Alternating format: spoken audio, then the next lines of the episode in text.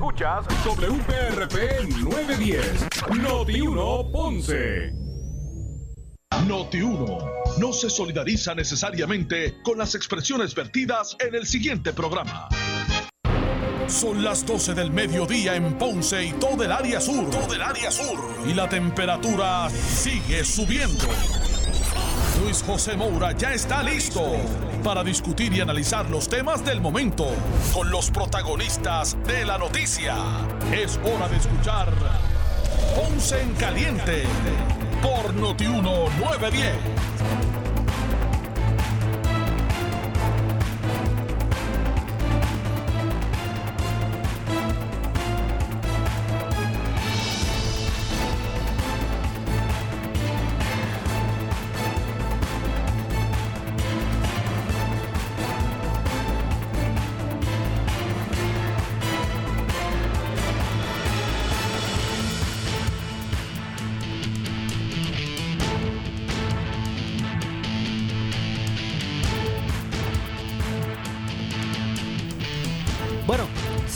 Todos, buenas tardes, bienvenidos.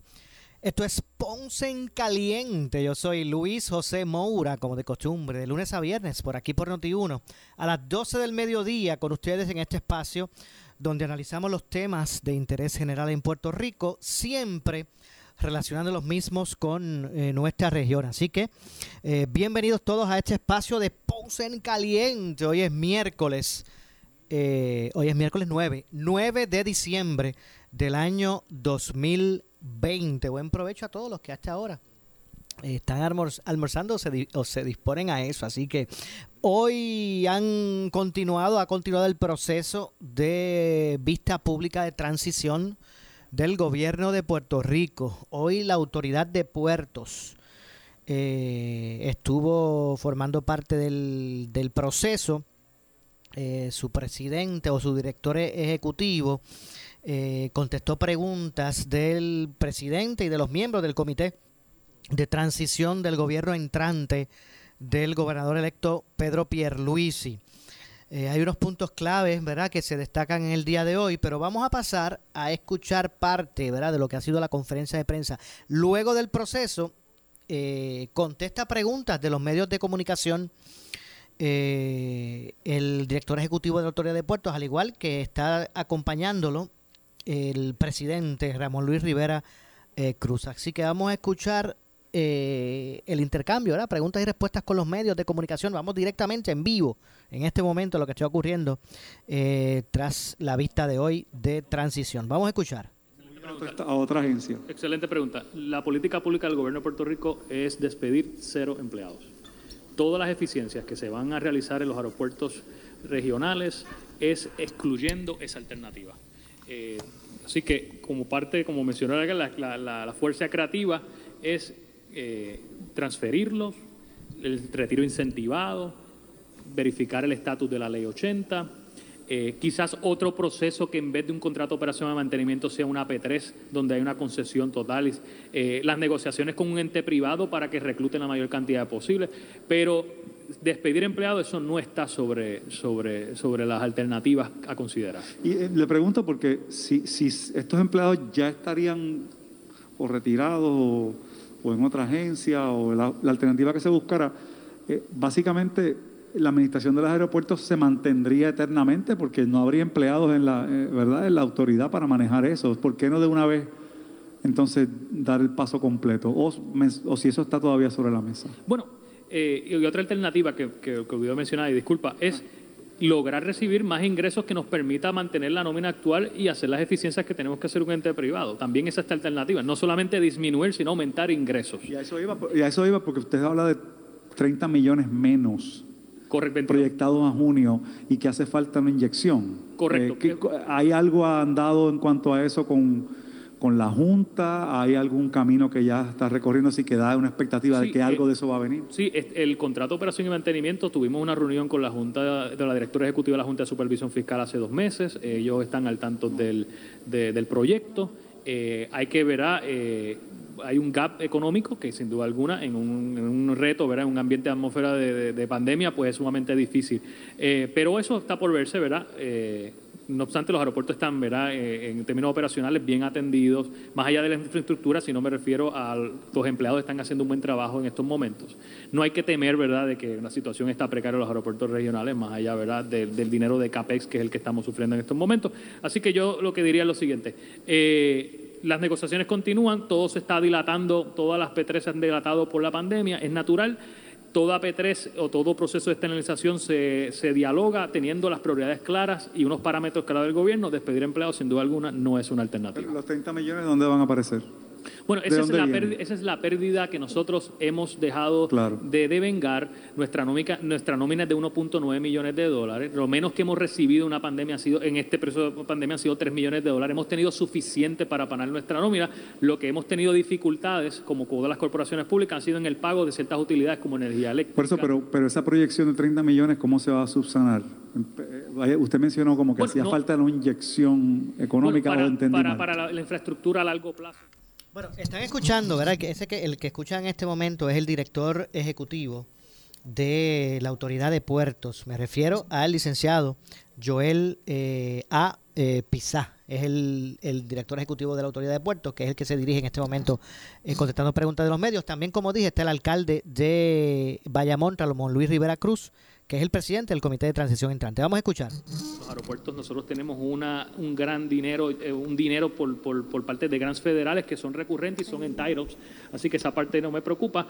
Eh, la parte de la, la, área marítima sí es la que hay que ser creativos en buscar fondos con Marat. Se ha hablado de la privatización como una manera de allegar más fondos eh, de capital privado para, para la infraestructura y eso entonces es lo que estaremos trabajando en la agenda del gobernador. Finalmente, tengo una, una curiosidad.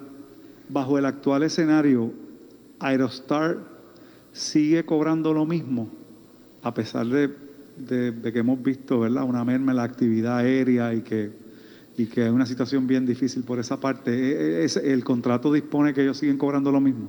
Sí, es un contrato de, concesión, eso sí es una P3 completa. Ellos, eh, parte de, ser, de, una P3 completa es que ellos se hacen responsables de cuando las cosas están bien, cuando las cosas están mal, ¿verdad? De todos los gastos y los ingresos. Ellos tienen una disminución, Puerto Rico, en el aeropuerto Luis Muñoz Marín, una reducción ahora hasta 40, 44%. Eh, ha sido duro para todos los operadores de aeropuertos en el mundo entero. Eh, no obstante, el FAA le dio a la Autoridad de los Puertos 9.5 millones de dólares el FAA le dio a Luis Muñoz Marín unos 34, 35 millones de dólares, que fueron es un programa dentro del CARES Act para ayudar a los aeropuertos a no despedir empleados, por ejemplo. Eh, así que eh, sobre si gana o menos, en el contrario, Aerostar es el que nos paga a nosotros. Nosotros no le pagamos a Aerostar. así que el, modelo de negocio de la P3 es que se, se da un activo del gobierno por muchos años y el concesionario asume el riesgo eh, sí. Y eso no ha disminuido. Seguimos con primera hora. Sí, este director, usted eh, planteó, ¿verdad?, de los riesgos del cambio climático que representa para el aeropuerto Luis Muñoz Marín. Quería detalles, ¿verdad?, sobre si, porque usted dijo que hay que hacer planes de mitigación, pero no mencionó nada de que ya haya algo, hay, algo en curso o se esté haciendo algo o eso está para hacerse en algún momento? Explíqueme. Sí, el, de hecho, uno de los programas más grandes de, CDBG, de FEMA y mitigación eh, en Puerto Rico es precisamente darle la resiliencia energética al, aeropuerto Luis Muñoz Marín, que es un proyecto de traer una planta de gas natural extraordinaria y ya está en curso, ¿verdad? Ya se están seleccionando. Así que parte de mi, lo primero, energía eléctrica ahora para enfrentar fenómenos atmosféricos como María, eso se está atendiendo en el aeropuerto Luis Muñoz María. Sobre el asunto de inundaciones, eh, nosotros, ¿verdad? Estamos en conversación con el cuerpo ingeniero, tenemos con parte de nuestra lista de proyectos de CDG mitigación, hemos traído el tema. Eh, es algo, ¿verdad?, de que de cara a los próximos 50 años es una realidad que no solamente nosotros, todo el Caribe, todos los que nos encontramos, ¿verdad?, en unos ciertos niveles sobre el nivel, unos pies sobre el nivel del mar, vamos a enfrentar. Por eso, como muy bien mencionaba el señor alcalde, el aeropuerto de Aguadilla eh, debe ser para nosotros una gran prioridad, ¿verdad? Mitigar, pues puedes mitigar, ¿verdad? Pero nosotros ya debemos estar pensando en un sustituto, y Aguadilla es eh, de, por sí, ¿verdad? El, sustituto natural de operación y tenemos el espacio, tenemos el espacio, tenemos la pista más larga del Caribe, eh, y, hacia allá, ¿verdad? Nos dirigimos a desarrollar ese aeropuerto. Mire, como usted me está, ¿verdad? un poco ampliando lo que sería Aguadilla y usted habló de que se estaría haciendo una pista nueva, esta pista y estas instalaciones nuevas tendrían el cumplimiento o, la posibilidad de convertir este aeropuerto en uno internacional desde ahora, ¿verdad? preveyendo estos 50 años. Sí, no, y gracias por la pregunta. En Puerto Rico tenemos eh, tres aeropuertos internacionales, eh, Ponce, Aguadilla y Luis Muñoz Marín, eh, internacionales que tienen una certificación que le FIA da para recibir vuelos de pasajeros, ¿verdad? comerciales o domésticos, que las líneas aéreas ¿verdad? que todos escuchamos frecuentemente, ya Ponce Aguadilla son aeropuertos internacionales.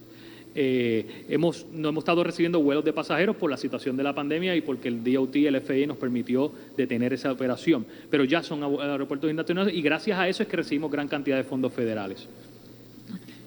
Ah, no, y entonces lo de la pista. Y, la, y la pista, extraordinario. Eh, el FAA había sugerido cerrar el aeropuerto Aguadilla por tres años en lo que se rehabilitaba y se construía o se, o se reparaba la pista actual. Eso no era negociable, ¿verdad? Para los, para los comercios, para la región, la zona oeste, es un dínamo económico. Así que muchas negociaciones, el FIA accedió entonces a construir una nueva pista paralela a la que tenemos ya existente. Y, mientras se construye, pues sigue operando la que tenemos actual, porque en cuatro o cinco años la pista que tenemos actual va a dejar de ser útil. Pero lo que la pregunta era si esta pista nueva, pues sería con mayor capacidad o, mayor instalaciones para reubicar las instalaciones del aeropuerto internacional, ¿verdad? Excelente pregunta. nuestra, la pista de Aguadilla, que es 11.700 pies, cuando se, se habló del diseño nuevo, dijeron, pues vamos a quitarles pies porque realmente ustedes en sus operaciones no necesitan tanto pies. Eh, la autoridad dijo, no, para nosotros es bien importante mantener esos 11.700 pies. Se mantuvo y seguiremos siendo la pista más larga, incluso más larga que la pista de Luis Muñoz Marín, y eso se, y eso se mantuvo en el diseño. Así que tendremos dos pistas de 11.700 pies, una operacional y la pista que tenemos ahora dejará de ser pista y se convertirá en un taxi. Así que seguiré, el aeropuerto de Guaya seguirá siendo el aeropuerto con la pista más larga del Caribe, como una pista totalmente nueva. Seguimos con Noticentro. Saludos, buen día. Eh, habló director ejecutivo habló del, eh, del tema de federalizar muelles al sur. Eh, ¿Qué se está haciendo con esto? ¿Cuánto tiempo puede tardar? Eh, ¿Y cuáles son los accesos a, fondos que tendría? Sí, esa es una de mis prioridades como director ejecutivo. solamente en Puerto Rico hay tres muelles federalizados, que es Arecibo, Mayagüez y en la Bahía de San Juan, Arecibo y Mayagüez, porque es un asunto histórico, respondía hace unas cuantas décadas cuando todavía Prepa, ¿verdad?, sigue recibiendo el combustible para las plantas generatrices de Cambalache, por ejemplo. Eh, y los muelles del sur, como fueron muchos de ellos construidos por compañías privadas desde el inicio, pues, y a pesar de que hoy sí están recibiendo mucho combustible, nunca se federalizaron, porque hay que hacer un caso, hay que hacer un caso ante el cuerpo ingeniero, hay que tener la viabilidad, hay que demostrar que el, el pueblo de Puerto Rico se beneficia eh, de esos dragados de mantenimiento que hace el cuerpo ingeniero. Hemos tenido conversaciones con ellos los pasados eh, dos meses y estamos listos para hacer nuestro mejor caso. Por ejemplo, en Guayabucoa, el 50% del diésel de Puerto Rico entra allí. Eh, más gas natural eh, eh, puede entrar para la parte de ecoeléctrica, por ejemplo. Ese muelle tenemos buena, buena, buena esperanza por la, por la operación de gas natural. así que eso le va a quitar a la autoridad de los puertos un gran peso de, de dinero de mantenimiento en la medida que el cuerpo de ingenieros pueda asistirnos en dragados que cuestan entre 8 o 9 millones de dólares. Pero tiene una idea de cuánto tiempo más o menos se puede tardar ese proceso. Yo no quisiera especular, pero dependiendo, cada muelle es distinto, cada muelle eh, tiene su proceso, ¿verdad? Eh, por separado eh, yo les puedo decir desde que desde el primer día, bueno, desde ya estamos trabajando para poder hacer nuestro mejor caso y prevalecer. Eh, y también quería preguntarle una información que nos llegó a nuestra mesa de redacción de que había un supuesto brote, esto en la boletería de Ceiba, por lo que tuvo que ser cerrada, un brote de COVID-19. ¿Qué sabe de eso? Eh, con, con, relación a eso, realmente Puertos es el titular del muelle, pero el muelle lo opera y la empleomanía es de la Autoridad de Transporte Marítimo, que es ATM. Así que yo estoy seguro que, la directora de ATM con mucho gusto va a estar contestando su pregunta. Seguimos con Noti 6. Saludos, tengo dos preguntas, pero le quiero eh, dar, eh, retomar el tema de la, de la colega. Es eh, para propósito de las personas que ven este reportaje, ¿qué es federalizar y cuál es la, la, el, lo que le conviene a Puerto Rico, ¿verdad? También desde el punto de vista económico, al federalizar puertos. Sí, primera pregunta. Claro que sí. El el muelle implica que cae dentro del sistema de canales de navegación del Cuerpo Ingeniero de los Estados Unidos. El Congreso de los Estados Unidos asigna fondos de cada cuatro, cinco, seis años para poder dragarlos. Esto le ayuda al pueblo de Puerto Rico en la medida que la autoridad no tiene que sacar de sus fondos propios porque no dependemos del fondo general para poder hacer dragados que fluctúan entre 5 o 9 millones de dólares, dependiendo también, ¿verdad?, muchas variaciones de mercado en ese año. Eh, y tomando en consideración la, situación de la autoridad de los puertos, federalizar eh, estos muelles debe ser la prioridad número uno para nosotros. Y la próxima pregunta es, eh, creo que no sé, no, no la escuché dentro de lo que fue la vista de transición, Me gustaría saber cómo se, se mantiene la balanza de importación y exportación de este, el huracán María hacia el presente, ¿verdad? Y si hay algún tipo de provisión, porque siempre se ha dicho que la exportación es mayor eh, la importación es mayor a la, a, la, a la, exportación de Puerto Rico en términos de lo que es productos y bienes y servicios. Sí, correcto. Nosotros somos una isla, ¿verdad? Importamos el 80% de lo que consumimos, siendo la Bahía de San Juan el principal puerto de lo que recibe. La ley Jones, ¿verdad? Tiene un gran efecto sobre esto. Yo le podría decir que en términos de toneladas, eh, comparando, ¿verdad? Eh, este año tenemos 6.7 millones de toneladas. El punto, el punto más bajo fue el año pasado, con 7.1. En sí que en términos de toneladas y de furgones no hemos visto mucha variación desde el 2018. Con información más específica sobre la importación y exportación, sé que está la compañía de exportación y comercio que está bajo el Departamento de Desarrollo Económico eh, y Comercio, eh, pero desde el punto de vista de nosotros, de la autoridad de los puertos, de, la data que tenemos de furgones y de tonelaje, eh, le puedo decir que no hay unas variaciones muy sustanciales. Seguimos con Nuevo Día. Saludos, licenciado David Cordero del Nuevo Día. Ah, perdóname. Tengo varias preguntas sobre la construcción de la nueva pista en el aeropuerto de Aguadilla.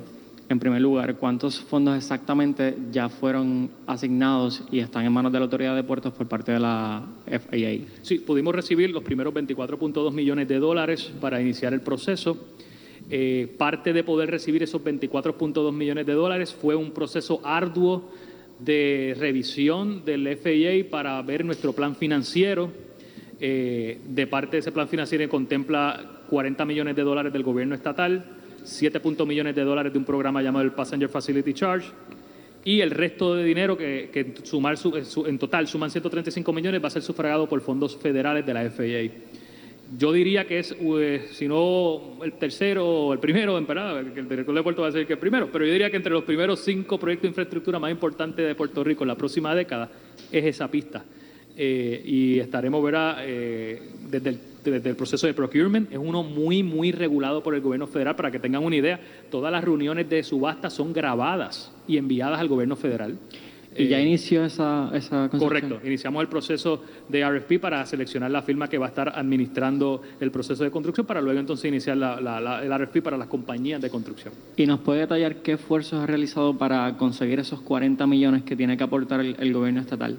Sí, nosotros eh, estimamos, ¿verdad? De, esos 40, eh, estimamos, ¿verdad?, que hay una partida que nosotros vamos a poner como resultado del, del, del Passenger Facility Charge. Hemos identificado, y, ha sido eso es lo que vamos a tener trabajando, los CDBs en mitigación deben ser fondos que se deben utilizar precisamente para pareos de proyectos de infraestructura de esta naturaleza. Y las conversaciones que he tenido con AFAP, OGP, Vivienda, eh, no creo que existan problemas mayores, y menos ahora con la política pública del gobernador Pedro Pérez de, de poder identificar ¿verdad? estos fondos, que es una cantidad minúscula en comparación de todo el, desarrollo económico que promueve este gran, colosal eh, eh, eh, proyecto de infraestructura. Y en ese sentido, ¿cuál ha sido la respuesta de estas agencias? Sí, muy positiva. está en el pipeline, está en la lista. es un proyecto que dura cinco años. Eh, es, verdad, más, de un año fiscal, eso tiene sus implicaciones técnicas, pero eh, están en la lista, nuestras solicitudes están y todo lo que hemos recibido es que, claro que sí, ¿cómo, no, cómo el pueblo de Puerto Rico va a perder la oportunidad de, poner 40 millones y recibir a cambio 110 o 95? Pero no han sido asignados todavía. No han sido designados todavía, pero eh, nosotros iniciamos el proceso con los primeros 24.2 millones de dólares. Ok, muy bien. Entonces, la, eh, eh, la, los años que le quedan de vida útil exactamente a la pista, que dijo abajo tres o cuatro, aquí cinco, para estar claro. Sí, eh, verá, depende también, quizás porque no ha habido muchos aterrizajes durante este año, porque no la pista está, no hemos recibido los comerciales por la pandemia, por lo que se, que se extendió quizás unos seis meses más, pero estima entre tres a cinco años, ¿verdad? Todo dependiendo del uso, los aterrizajes, de hecho son los aterrizajes los que provocan que el asfalto siga cediendo, pero yo diría que quizás se pudo ganar seis meses más, pero entre tres a cinco años. Muy bien. En términos de la P3 de los muelles de crucero, ¿cuál es el estatus de esa negociación? Sí, sé que el director de, ejecutivo de Lanzas Público-Privada pudo conversar sobre eso en su informe de transición. Eh, la pandemia de COVID-19 ha retrasado todo este tipo de conversaciones. Yo diría que todavía, lo que he recibido de verdad, información de la autoridad que todavía continúa en pie. No obstante, hay continúan las negociaciones no vislumbro y no, y no va a pasar, ¿verdad?, que se firme eh, ese contrato antes de que termine este año. Sobre el asunto de la fusión eh, en, los, muelles eh, y la investigación de justicia, ¿cuál es la posición exactamente de la autoridad de puertos sobre, sobre esa fusión?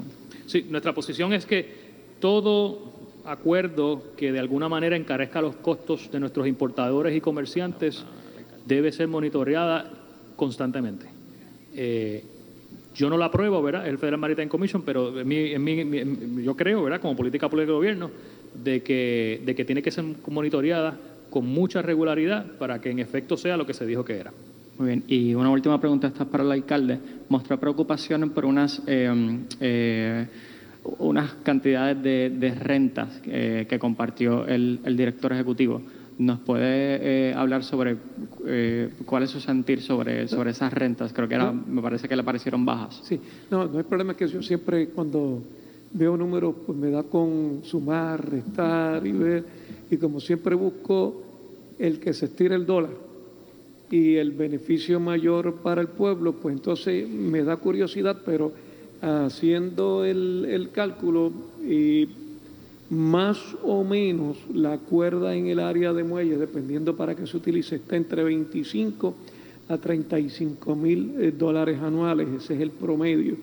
Y este contrato de la compañía está en los 34 mil, es cuestión de después verificar y si está dentro del, de un número razonable, pues no tenemos ningún problema. Si, si hubiese un diferencial muy grande, pues se le informa al gobernador, ¿verdad? Que aquí se dio un pedacito de terreno a un precio de pe- pescado bombado, como decimos en el mercado.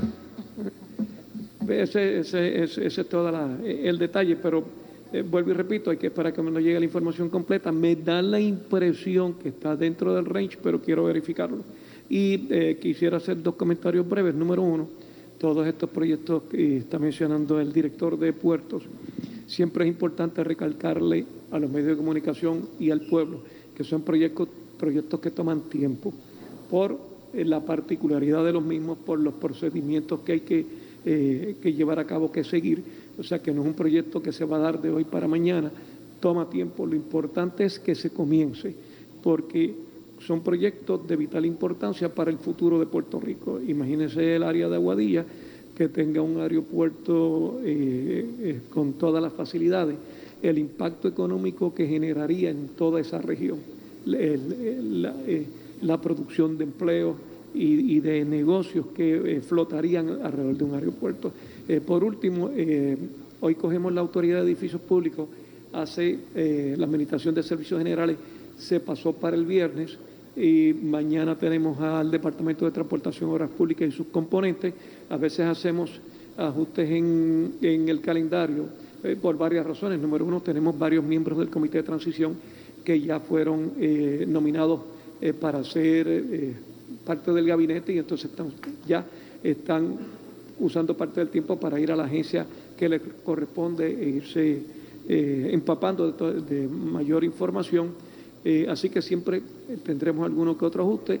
Vamos a coger algunas de las agencias que son pequeñas que realmente no hay un impacto económico mayor, que no tienen detalles grandes, que los podemos coger en, en reuniones ejecutivas para acelerar el proceso y tratar de para aquí al 25 de diciembre poder eh, cumplir con el calendario de trabajo.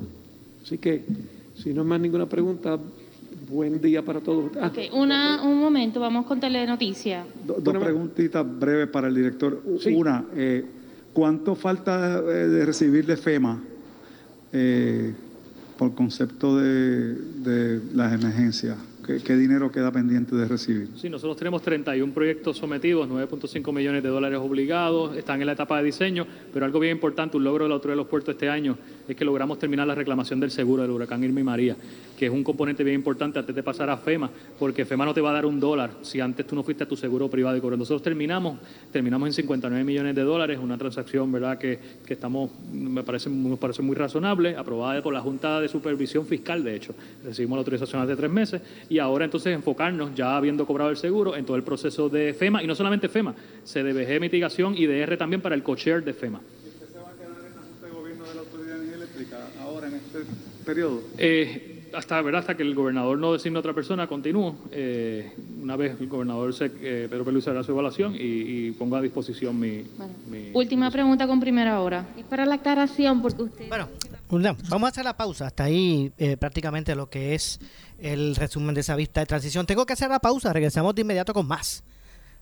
Esto es Ponce en Caliente. En breve le echamos más leña al fuego en Ponce en Caliente por Notiuno 910. Cuando una noticia sobre el COVID rompe, tú, la escuchas al instante en Noti 1630. Es necesario promulgar una nueva orden ejecutiva. Se ordena lo siguiente: todos los comercios permanecerán operando al 30%. Por los próximos fines de semana, hasta el 7 de enero, habrá prohibición sábados y domingos a la venta, consumo y expendio de bebidas alcohólicas. El toque de queda se adelanta a las 9 de la noche, pero se ordena el cierre de todos los negocios a las 8 y 30 de la noche. A partir de las 9 de la noche, de lunes a sábado, se decreta un lockdown, donde nadie debe estar en las vías públicas, solo estará permitido a las personas exentas. Y te damos el análisis de inmediato. Básicamente es una especie de lockdown un poco disimulado, pero estamos hablando, señores, de un mes básicamente de una unas medidas restrictivas bien fuertes. Vamos a pasar todas las navidades con unas medidas severas, básicamente ley seca todo el fin de semana por un mes, nada más y nada menos que en navidades. Son tiempos drásticos y son medidas drásticas. En un tiempo que sabemos que es un tiempo de fiesta, de unión entre amigos, familia. No nos volvamos locos ahora saliendo a comprar cosas que no teníamos, no tenemos ninguna necesidad. No hay que volverse loco a meterse a comprar cosas que uno no tenía ni siquiera presupuestada escuchas Noti 1630, primera fiscalizando. Ey, dale ti no te bajes. La vivenda Toyota fue lo para Naviventa Toyota, que las ofertas están para salir bailando del dealer. Con bonos y hasta mil en Corolla 2021 y Yaris 2020 y 2.98% APR en Highlander 2021. Las ofertas son otra cosa. Goza la Navidad en tu Toyota nuevo. Visita tu dealer Toyota hoy. Más detalles en toyotapr.com diagonal ofertas. Dale para la viventa de Toyota. Para reducir el riesgo de COVID-19 debemos tomar medidas de limpieza diarias, desinfectando los controles remotos, mesas, interruptores de luz, entre otros. Use un desinfectante de uso doméstico para eliminar microbios. También puede usar toallitas húmedas o rociadores que contengan al menos un 70% de alcohol. Todos tenemos la responsabilidad de cuidar y proteger nuestra familia. Un mensaje del municipio autónomo de Ponce en esta emergencia. En Laboratorio Clínico Profesional Emanuel Guayabal y Río Cañas en Juana Díaz seguimos brindando nuestros servicios de calidad. Hemos reforzado nuestras medidas de protección en cada una de nuestras instalaciones. Estamos recibiendo órdenes médicas por fax o correo electrónico. Para conocer nuestro horario especial y mayor información, llámenos al 260-5504 o al 580-0080. También a través de nuestra página en Facebook, Laboratorio Clínico Profesional Emanuel. Por ti y por los tuyos, daremos la batalla unidos y venceremos. Llegó la Santa Venta. A los dealers Henry Motors. La más esperada venta de autos nuevos y usados más espectacular del año. Todas las marcas americanas y europeas. No puedes pasar por la Santa Venta. En el Mega Dealer Nissan y en Henry Motors Outlet en la Avenida Las Américas y en Henry Motors en el Ponce Bypass. No se rechazará ninguna solicitud. ¡Feliz Navidad! Uso de mascarilla requerido en todo momento. La Policía Municipal del Municipio Autónomo de Ponce está vigilante ante el uso de mascarilla y a que se respete el horario del toque de queda. Protégete del coronavirus, usa tu mascarilla y evita la multa. Si no la usas, te expones a una multa de hasta 5 mil dólares o hasta 6 meses de cárcel. Si vas a salir de tu casa, usa tu mascarilla en todo momento y evita la multa. Quédate en tu casa y respete el horario del toque de queda. Protégete a ti y a tu familia. Mensaje del Municipio Autónomo de Ponce. En Navidad y Año Nuevo, montate en un carro nuevecito al interés más bajo que puedas encontrar, 2.45% APR y sin pronto, solo en Credicentro Coop Ponce. También tenemos el mejor interés para carros usados al 5.49% APR. Contáctanos en el 787-857-3500. Estamos en la Rambla de Ponce. Sujeto a aprobación de crédito. Ciertas restricciones aplican. Credicentro Coop Ponce. ¡Felicidades! Acciones y depósitos asegurados hasta 250 mil dólares por COSEC. Oye, Instalador de grama artificial, ¿estás seguro que le estás instalando la mejor grama a tus clientes? ¿Tienes retardante contra fuego y tratamiento contra rayos ultravioleta? ¿Es ideal para mascotas? Un carro es un carro, pero no todos son de la misma calidad. Así mismo sucede con la grama artificial. Artifigrama de grama mía, con la combinación de verdes más natural en el mercado y la calidad que su cliente se merece. Grama mía, sirviendo a Puerto Rico por más de 45 años. 787-843-6246. 843-6246. Tenemos que protegernos de contraer el COVID-19. Por eso es importante que solo salgas si necesitas alimentos o atención médica. Evita las multitudes y las reuniones de pocas personas. Tienes que mantener la distancia de seis pies de las otras personas y muy importante, usa tu mascarilla. Salva tu vida y la de tu familia. Un mensaje del municipio autónomo de Ponce. Deportes no paramos de ser los número uno. Desde la burbuja en Río Grande, en el BCN en vivo. No te pierdas la pasión.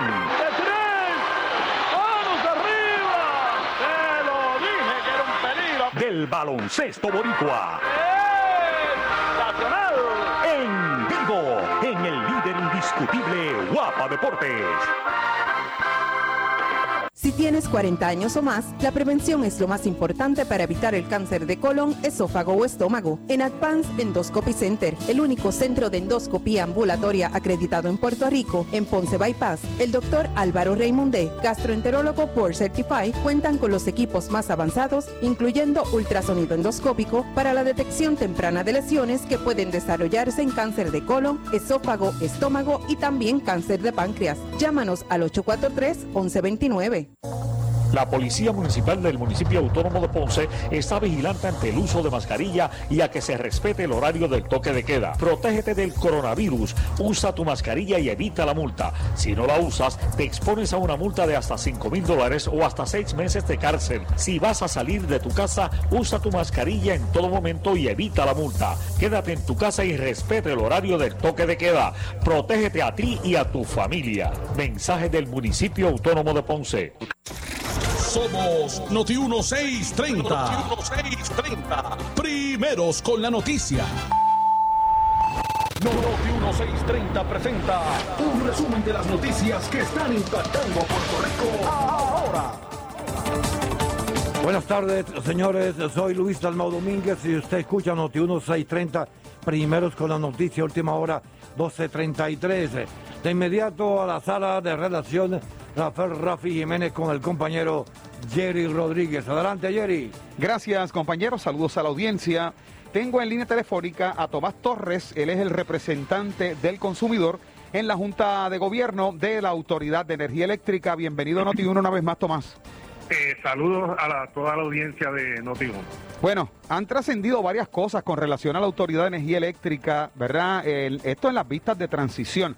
Y precisamente hoy, acá en Normando en la Mañana, Ángel Figueroa Jaramillo dijo que definitivamente este contrato con Luma no le va a producir al consumidor ningún tipo de rebaja. Quisiera tu reacción sobre esto y lo que allí se discutió.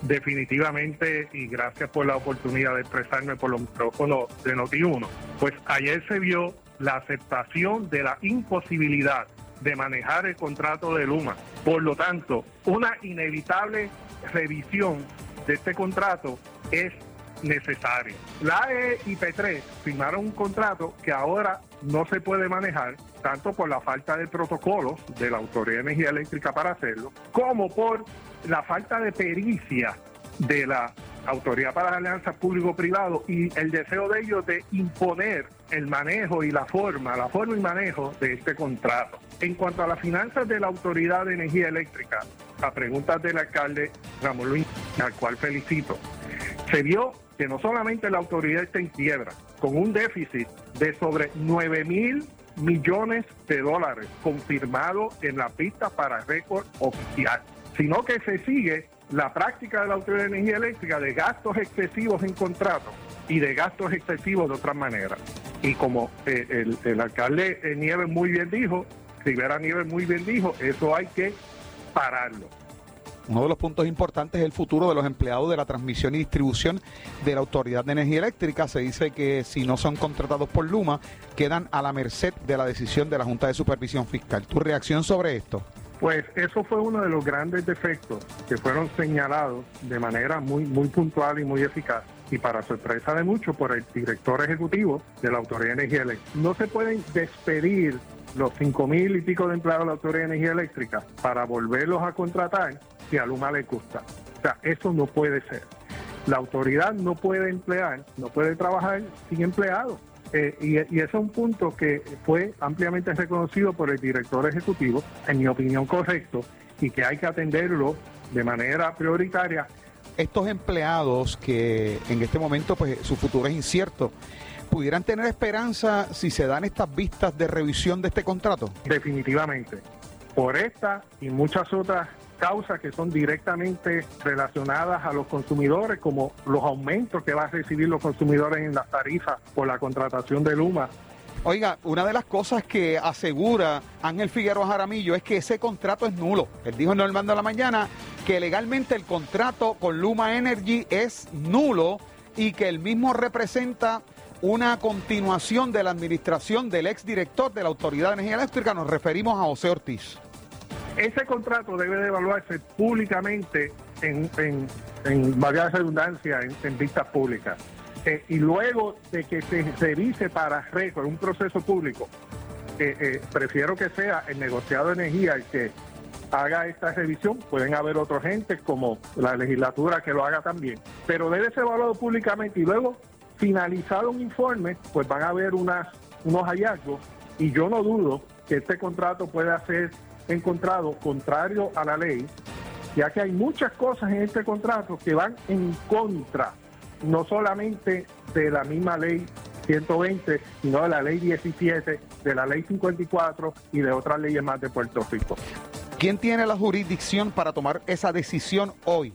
De decir, este contrato lo vamos a revisar.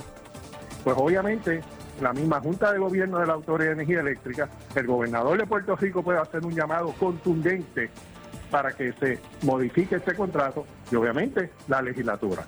Bueno, pues muchas gracias a Tomás Torres. Él es el representante del consumidor en la Junta de Gobierno de la Autoridad de Energía Eléctrica. Gracias, Tomás, por haber estado con nosotros. Siempre a la orden. Noti 1 continúa. En breve le echamos más leña al fuego en Ponce en Caliente por Noti 1 910.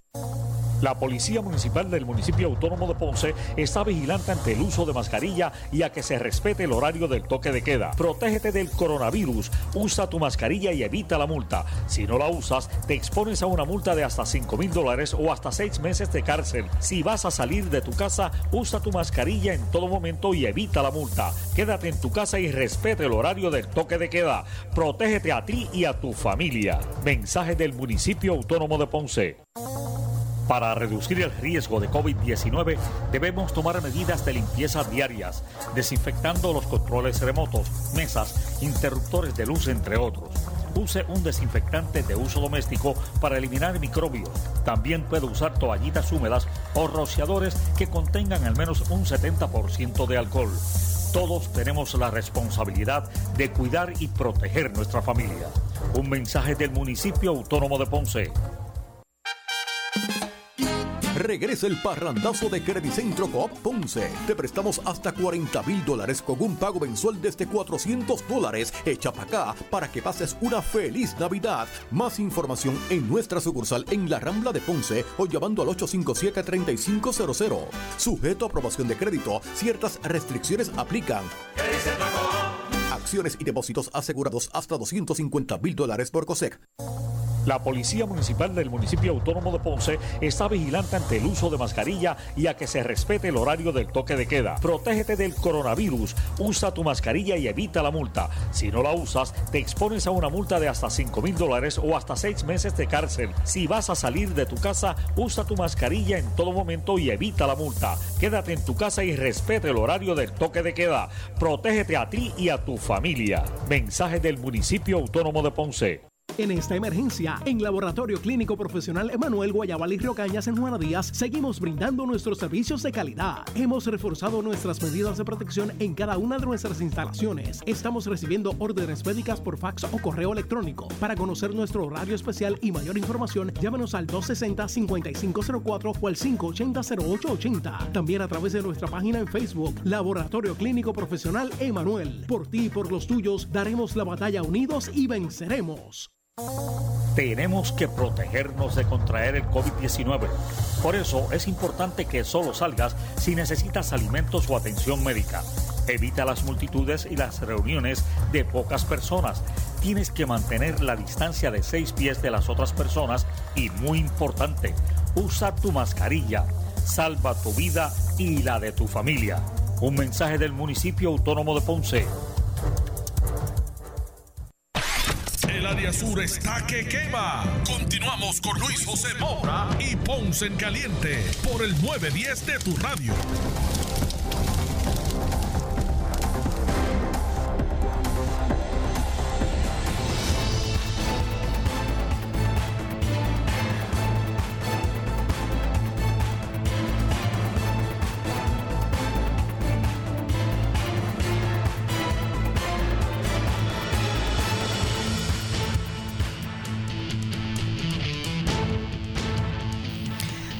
Estamos de regreso. Soy Luis José Moura. Esto es Ponce en Caliente. Usted me escucha por aquí por Noti1, de lunes a viernes a las 12 del mediodía, analizando los temas de interés general en Puerto Rico. Hay unos, unos, unas notas que me gustaría eh, hacerles saber, y es que el, departamento del de, el departamento del trabajo y recursos eh, humanos, su secretario Carlos J. Rivera, eh, informó que cerca de 36.822 eh, reclamantes, cerca de, de 36.822 reclamantes no han completado el trámite para certificar sus semanas y recibir la compensación correspondiente a Lost Wages Assistance. O sea que hay reclamantes del, del Departamento del Trabajo por desempleo que no han completado sus trámites para recibir la compensación por la semana. Esto no es este PUA ni nada de eso, esto es desempleo per se. Son 36.822 personas. Y cito, ciertamente hemos identificado en nuestra base de datos una gran cantidad de ciudadanos que aún no han completado el proceso de certificar sus semanas para recibir sus 300 dólares semanales retroactivos.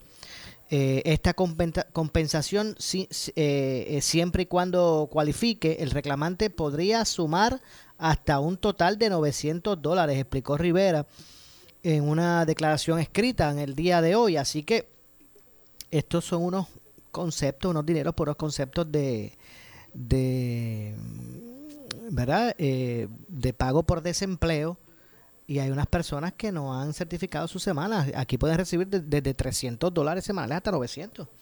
Eh, obviamente de acuerdo a lo que cualifique la persona. El secretario eh, detalló que es un proceso sumamente simple. El reclamante accede a la página web del Departamento del Trabajo en el área de servicios en línea y selecciona certificaciones LWA. Ingresa su seguro social, número ¿verdad? De, de, registro que usted tiene, debe tener, ¿verdad? Cuando usted hizo su solicitud y concluye su certificación, así de simple. La agencia informó que ha enviado correos electrónicos y mensajes de texto a estos reclamantes para que completen la información correspondiente y reciban su compensación retro, retroactiva, no importa que ya haya pasado el tiempo. De hecho, eh, anuncia el titular, el titular el tercer desembolso correspondiente de, este concepto. El secretario eh, al mismo tiempo pues anunció ese tercer desembolso que tendrá un impacto directo a 5.525 reclamantes eh, de desempleo que certificaron sus semanas, entre otras cosas. Ya el Departamento del Trabajo y Recursos Humanos ha desembolsado, de, de, de acuerdo a este pro, programa, un total de 187 mil o debo decir 187 millones 197 mil bueno no, no discúlpeme discúlpeme un total de 187.197 dólares con 90 para reclamantes del seguro de desempleo y otros eh, 50.967 que son dirigidos eh, a, a lo que han sido reclamantes del, del PUA. Así que ahí está. Usted, si usted todavía piensa que, que no reclamó esas semanas retroactivas y piensa que como ya pasó el tiempo, todavía no tiene oportunidad, por el contrario, entra a la página del Departamento de Trabajo y Recursos Humanos y usted pues mire puede completar ese proceso eh, porque le corresponde de acuerdo a lo que aquí pues ha expresado el, el, secretario del Departamento del Trabajo. Vamos a ver si podemos también hacer una reseña relacionada a lo que fue ayer. Fue, la verdad que fue polémica y ha, ocasionado mucha, eh, mucha controversia el, la comparecencia ayer como parte de la transición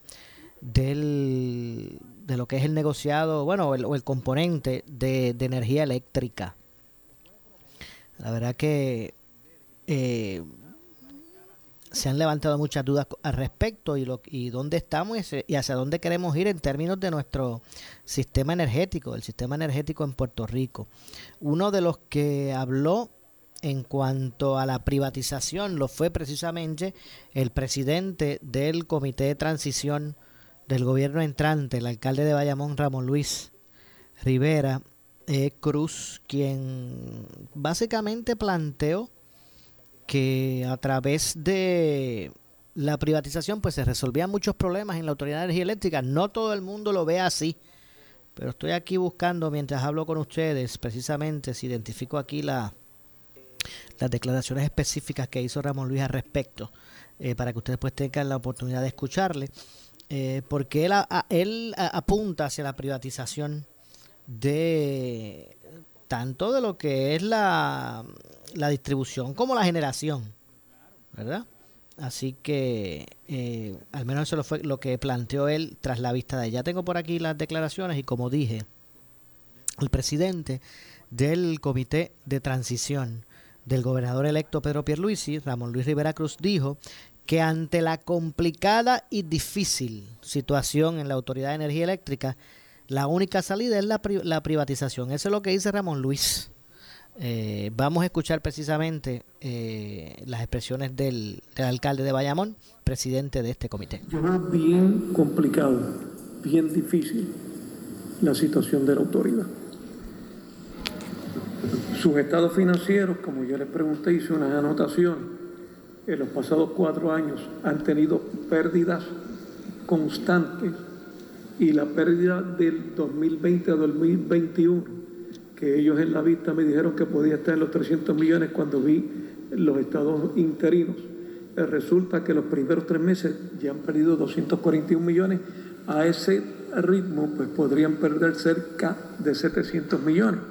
Eh, cuando tú tienes un, una corporación que tiene eh, activos por 9.5 billones, pero tiene pasivos por 18.4 billones para un déficit acumulado de 9.1 billón, es cuesta arriba eh, la situación. Así que aparentemente la única salida es lo que está ocurriendo, que es la posible privatización, y si eso es así, pues entonces hay que tomar aquellas medidas cautelares para que esa privatización sea lo más correcta, efectiva posible en beneficio a la ciudadanía. Y por eso fue que hoy ustedes escucharon muchas preguntas con relación al contrato de luz. Bueno, y otro de lo, otra de las cosas que también dijo Ramón Luis referente a energía eléctrica, que es que él dice, bueno, es imposible quebrar un monopolio. Y Puerto Rico lo logró con energía eléctrica. Vamos precisamente a escuchar eh, las declaraciones del alcalde. Tercera en ingresos, primera en clientes, décima en generación de energía, novena en consumidores, o en consumo, mejor dicho, eh, y un monopolio. Es imposible quebrar un monopolio y aquí en Puerto Rico lo logramos. No es culpa del director, no es culpa del equipo de trabajo que está ahora, ellos llegaron recientemente. Es culpa de años de gestiones erradas que se hicieron en la Autoridad de Energía Eléctrica. Lamentable, ese es el escenario que tenemos ahora. Bueno, me parece que no, no debe extrañarse mucho conocer el estado de situación de la autoridad. Yo creo que todos imaginábamos el grado eh, de deficiencia en que se encuentra energía eléctrica. Ahora lo que me imagino que debe verse qué es lo que se va a hacer. Qué es lo que vamos a hacer con nuestro sistema energético. O sea, hacia dónde el nuevo gobierno va a proyectar eh, la solución. Y mire, esto no es esto no va a ser una solución de la noche a la mañana, pero cuando cuando decidamos como país hacia dónde queremos dirigirnos en términos energéticos, pues debe ser el, ¿verdad? Eh, como que el pie forzado para buscar eh, lograr el que podamos fortalecer ese ámbito. Vamos a seguir escuchando al alcalde de Bayamón, Ramón Luis Rivera Cruz. Yo creo que si viene la privatización, deberíamos aprovechar el talento que hay en la Autoridad de Energía Eléctrica, porque tiene la experiencia, porque conocen del tema, porque conocen el animal adentro, el mejor sentido de la palabra, o sea, eh, conocen las entrañas eh, de todo el sistema. Y entonces hacer una autoridad pequeña, póngale el nombre que usted quiera, eh, digamos de 50, 60, 100 personas, se determina lo necesario para poder supervisar de manera efectiva tanto la privatización eh, de la distribución y la transmisión como la privatización de la generación y que ese equipo de trabajo de profesionales haga ese trabajo. Eh, ¿Por qué? Porque si lo hacemos a través de P3, P3 tendría que contratar todo eso en el mercado. ¿Y cuánto nos va a salir si tenemos el personal con el expertise y la capacidad? ¿Por qué tengo que buscarlo afuera? Vamos a dejarlos a ellos y, son puertorriqueños que viven aquí, que hacen sus gestiones aquí, que conocen el sistema y que sean los que supervisen. Ah, P3 debe tener entonces sí una participación ahí para asegurarse si la preocupación de P3 es que, es que me, me van a seguir entonces con las mismas cosas. No, pues P3 va a estar también como un componente dentro de esa estructura para asegurarse de que las cosas corran como Dios manda. Bueno, Ahí escucharon a Ramón Luis Rivera Cruz. Tengo que hacer la pausa. Regresamos con el segmento final. Esto es Ponce en Caliente. En breve le echamos más leña al fuego en Ponce en Caliente por Notiuno 910. Para reducir el riesgo de COVID-19 debemos tomar medidas de limpieza diarias, desinfectando los controles remotos, mesas, interruptores de luz, entre otros use un desinfectante de uso doméstico para eliminar microbios. También puede usar toallitas húmedas o rociadores que contengan al menos un 70% de alcohol. Todos tenemos la responsabilidad de cuidar y proteger nuestra familia. Un mensaje del municipio autónomo de Ponce. En esta emergencia, en Laboratorio Clínico Profesional Emanuel Guayabal y Cañas en Juana Díaz, seguimos brindando nuestros servicios de calidad. Hemos reforzado nuestras medidas de protección en cada una de nuestras instalaciones. Estamos recibiendo órdenes médicas por fax o correo electrónico. Para conocer nuestro horario especial y mayor información, llámanos al 260-5504 o al 580-0880. También a través de nuestra página en Facebook, Laboratorio Clínico Profesional Emanuel. Por ti y por los tuyos, daremos la batalla unidos y venceremos. La Policía Municipal del municipio autónomo de Ponce está vigilante ante el uso de mascarilla y a que se respete el horario del toque de queda. Protégete del coronavirus, usa tu mascarilla y evita la multa. Si no la usas, te expones a una multa de hasta 5 mil dólares o hasta 6 meses de cárcel. Si vas a salir de tu casa, usa tu mascarilla en todo momento y evita la multa. Quédate en tu casa y respete el horario del toque de queda. Protégete a ti y a tu familia. Mensaje del municipio autónomo de Ponce.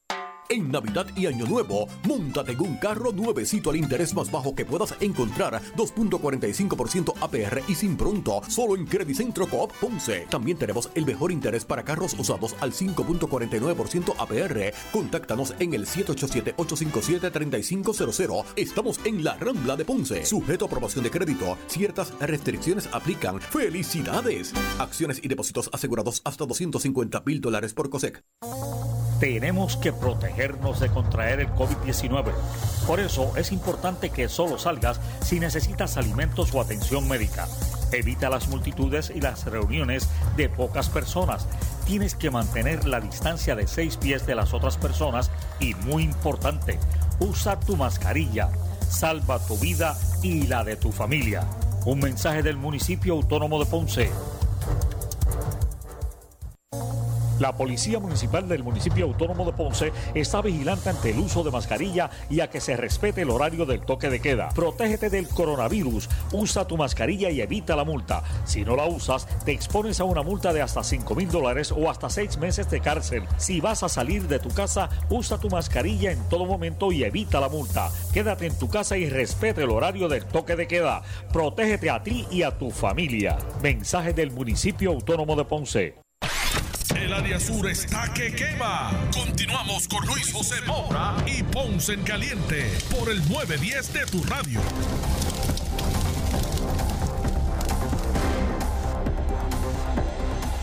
Bueno, lamentablemente no nos resta tiempo para más. Tenemos que despedirnos. Soy Luis José Moura. Esto es Ponce en Caliente. Me despido con lo siguiente. El personal del negociado de patrullas de carreteras de la Policía de Puerto Rico informó que llevará a cabo bloqueos durante hoy miércoles en Bayamón, Mayagüez, Guayama. El jueves habrá bloqueos en San Juan, Coamo, Arecibo, como parte de la iniciativa de velar por la prevención de accidentes, la seguridad en las carreteras, el cumplimiento de la ley 22 de tránsito y hacer valer la orden ejecutiva. Ayer hubo uno en Ponce. Bueno, nos vamos, no se vaya nadie, que tras la pausa ante la justicia con nuestro compañero Eddie López Serrano, el ex juez Ferdinand eh, eh, Mercado y el ex jefe de fiscales José Capó. Soy Luis José Moura, esto es Ponce en Caliente. Regreso mañana a las 12 del mediodía. Tenga todos buenas tardes. Escuchas WPRP 910, Noti 1 Ponce. Noti 1 no se solidariza necesariamente con las expresiones vertidas en el siguiente programa.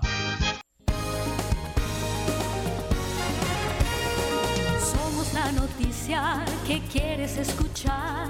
Las 24 horas te queremos informar.